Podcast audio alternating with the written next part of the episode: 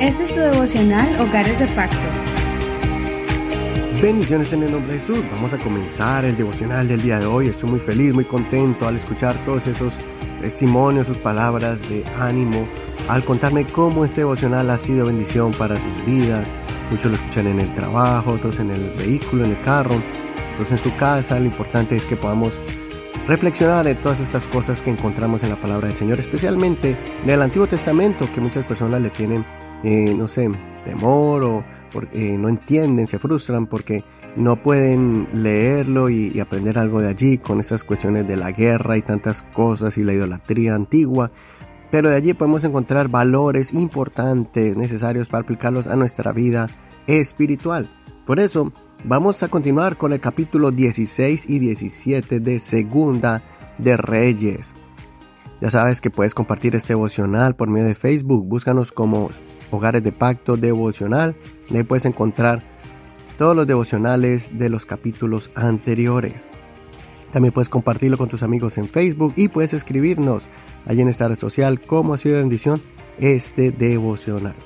Vamos a continuar entonces con los capítulos de hoy y vamos a titular esta enseñanza Cuando Dios quita a alguien de su presencia. Y eso debe ser muy doloroso. Hoy vamos a ver entonces estos dos capítulos que sí, de verdad cuesta leerlos. Y vamos a mirar el capítulo 16. Y aquí podemos mirar la vida del rey Acaz. Prácticamente este capítulo habla sobre la vida de él y cómo fue malo delante de los ojos de Dios. El rey Acab, que es el rey de Judá, se mezcló con las costumbres de Israel y los demás pueblos. Él no marcó la diferencia y se contaminó, contaminando a todo el pueblo. En vez de seguir los pasos de David, siguió los pasos de los reyes de Israel. Él introdujo la idolatría y hasta sacrificó a uno de sus hijos al fuego. Se pervirtió y profanó el templo de Dios. Esto produjo un efecto dominó de maldiciones y miserias. Quiero que leas ese capítulo cuando tengas tiempo para que no te pierdas ningún detalle, pero por cuestión de tiempo vamos a pasar al capítulo 17 porque ahí se condensa la enseñanza, ya que miramos que el rey Acaz abrió la puerta al adversario, le abrió la puerta al pecado, a la maldad.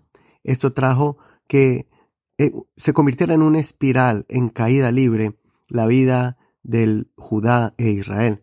Ahora, vamos a mirar en el capítulo 17, en el verso 13, y dice así, el Señor advertía a Israel y a Judá por medio de todos los profetas y de todos los videntes, diciendo, vuélvanse de sus malos caminos y guarden mis mandamientos y mis estatutos conforme a toda la ley que mandé a sus padres y que les envié por medio de mis siervos los profetas. Pero ellos no obedecieron, sino que endurecieron su cerviz, como la cerviz de sus padres, los cuales no creyeron en el Señor su Dios. También desecharon sus leyes y el pacto que él había hecho con sus padres y sus amonestaciones con que los había amonestado. Fueron tras la vanidad y se hicieron vanos imitaban a las naciones que estaban a su alrededor, de las cuales el Señor les había mandado no actuar como ellas. Abandonaron todos los mandamientos del Señor su Dios, se hicieron dos becerros de fundición y un árbol ritual de acera. Se postraron ante todo el ejército de los cielos y sirvieron a Baal.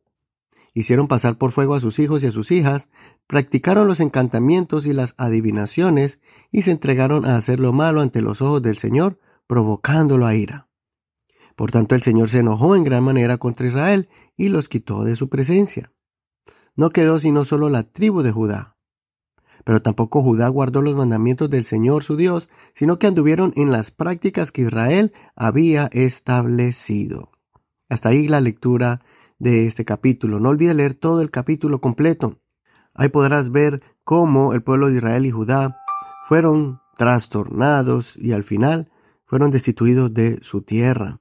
Por eso no olvide leer todo este capítulo. Y aquí vamos a mirar algo muy doloroso que hasta esta parte de la historia, hasta este momento, esta etapa de Israel y Judá, vemos el trágico evento cuando Dios los quitó de su presencia. La paciencia de Dios tiene un límite.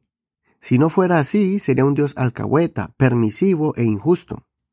Él es un Dios tan amoroso que les dio muchas oportunidades para que se humillaran y reconocieran su error.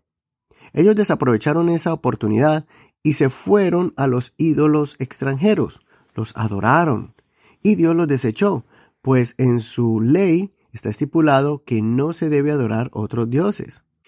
Al final todos ellos fueron llevados cautivos. Los israelitas fueron llevados a la región de los sirios y los judíos, vamos a ver más adelante, que fueron llevados a Babilonia. Por eso, espero que podamos reflexionar y aprender de las duras lecciones de ellos. Primero, ningún placer que se nos presente en el camino podrá reemplazar el amor y la misericordia de Dios.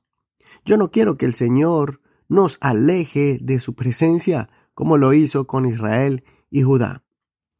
Solo debemos ser rectos delante de Dios.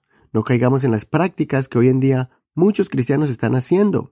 Están cayendo en inmoralidades, en pecados ocultos, en vivir una doble vida. No aceptemos que vivir una vida de promiscuidad y desenfreno, esto va a agradar a Dios. Aunque otros estén viviendo vidas desordenadas y jugando con Dios, pretendiendo que lo respetan, lo veneran, pero que con sus hechos lo niegan, nosotros debemos mantenernos guardando los principios valiosos de la palabra de Dios, haciendo la diferencia aún entre todas las corrientes y prácticas carnales que se van filtrando en algunos círculos cristianos. Ya vemos las noticias hoy en día que hay cristianos famosos, hay predicadores o cantantes de influencia en el área cristiana o en la industria cristiana que están apoyando causas que son pecaminosas están haciendo activismo y están aceptando movimientos de promiscuidad, de desórdenes de índole sexual como la, como la homosexualidad. También están aceptando la infidelidad y viven eh, cambiando de pareja al uno y al otro sin importarles nada. Y el aborto también lo están apoyando. Estas son cosas que estas personalidades religiosas están apoyando y aceptando y nos dejan con la boca abierta. Tal vez la posición, la posición en que están, como son figuras públicas, o el poder, o las comunidades, han hecho que estas personas quebranten la palabra de Dios de forma desvergonzada, y esto está haciendo que muchos débiles caigan en esta clase de prácticas. Espero que hoy nos mantengamos firmes en la fe, no decaigamos, sino más bien sigamos siendo luz en las tinieblas. Y hasta aquí la reflexión del día de hoy. Espero que nuestra oración sea que el Señor nunca nos suelte de su mano y que vivamos agradándole a Él sin mirar las malas influencias de algunos que dicen representar el cristianismo. Pongamos la mirada en Jesucristo. Muchas gracias por escuchar este devocional. Gracias por tus oraciones y por unirte para poder apoyar este ministerio y sembrar para que podamos seguir llevando este devocional a muchas familias. Recuerda que si quieres recibir estas enseñanzas por WhatsApp, escríbenos al 1562-551-2455 para que podamos añadirte a nuestra lista de este grupo donde les enviamos estos devocionales cuando ya están listos. También puedes comunicarte con nosotros si tienes alguna pregunta, también por medio de WhatsApp o Messenger.